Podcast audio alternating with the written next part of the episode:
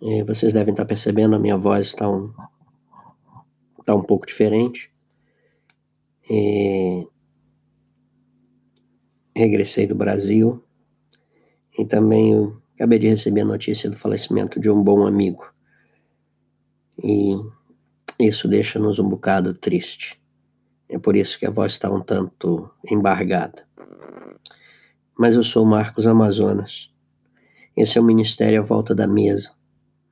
O nosso desafio é conviver Cristo com as pessoas na partilha de uma refeição. E a, o tema do podcast de hoje é contagiante. Eu comecei falando do falecimento de um amigo. E este é o momento da história em que desejamos que o termo contágio seja extirpado do nosso meio. Estamos no auge de uma pandemia e isto nos assusta. Contudo, nós precisamos ter um estilo de vida marcante, diferente e, sim, altamente contagiante. Vamos voltar às palavras de Jesus. Vós sois o sal da terra, e, se o sal for insípido, com que se há de salgar? para nada mais presta senão para se lançar fora e ser pisado pelos homens. Mas sois a luz do mundo. Não se pode esconder uma cidade edificada sobre um monte, nem se acende a candeia e se coloca debaixo do alqueire, mas no velador e dá luz a todos os que estão na casa. Assim resplandeça a vossa luz diante dos homens, para que vejam as vossas boas obras e glorifiquem a vosso Pai que está nos céus. Que declaração maravilhosa. Jesus utiliza metáforas para mostrar que a nossa vida deve ser a mais contagiante possível. Não podemos esquecer que no momento em que ele pronuncia essas palavras, há dois grupos distintos. Há uma multidão que está distante ouvindo-o, mas também existe um pequeno grupo, os seus discípulos, que estão próximos do Mestre e é voltado para os discípulos que Jesus fala. Sendo assim, hoje, nós que nos dizemos cristãos e que somos herdeiros destes ensinamentos, precisamos pôr em prática o que essas palavras nos ensinam.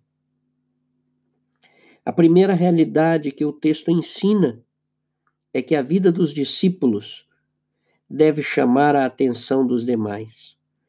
Sal e luz nunca passam despercebidos, são sempre notados e valorizados. Sendo assim, que a minha vida e a tua vida seja vista pelos outros, seja notada e conotada de forma diferente, mas que essa diferença seja sempre para melhor. Segundo ensinamento que encontro aqui é que a vida do seguidor de Jesus deve ser, deve contagiar os demais. O texto é magnífico. Os discípulos estão próximos de Jesus, a multidão mais afastada, ouvindo-o e vendo. E ele diz aos discípulos daquela época e a nós que aqueles que nos olhos devem ficar impactados com a nossa existência e com o nosso estilo de vida. Não podemos esquecer que a comparação feita por Jesus mostra que somos distintos, mas que a nossa vida, o nosso proceder deve ser de tal modo contagiante que faça toda a diferença na sociedade.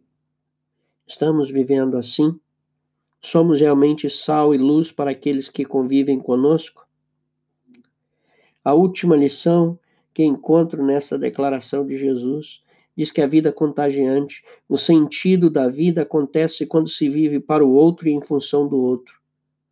Notem, o sal e a luz não existem em si mesmadas, existem junto dos outros e dando valor, sentido e significado ao outro.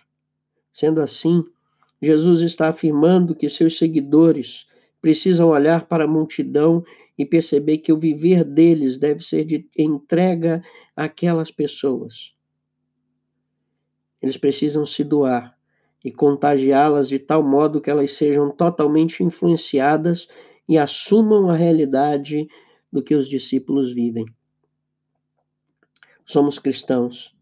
Pelo menos nos declaramos assim. Mas vamos olhar para a nossa vida. Passamos algumas perguntas. Elas são essenciais e esclarecedoras para dizer se realmente nós somos cristãos. Estamos aos pés de Cristo? Somos verdadeiramente cristãos? Estamos vivendo para fazer a diferença na vida dos outros? A nossa vida ela é contagiante. Que tu e eu possamos ter vidas contagiantes e assim mostrar que realmente somos e quem somos em Cristo. Eu sou Marcos Amazonas. Esse é o ministério à volta da mesa. O nosso desafio é conviver Cristo com as pessoas na partilha de uma refeição. Que Deus ricamente te abençoe.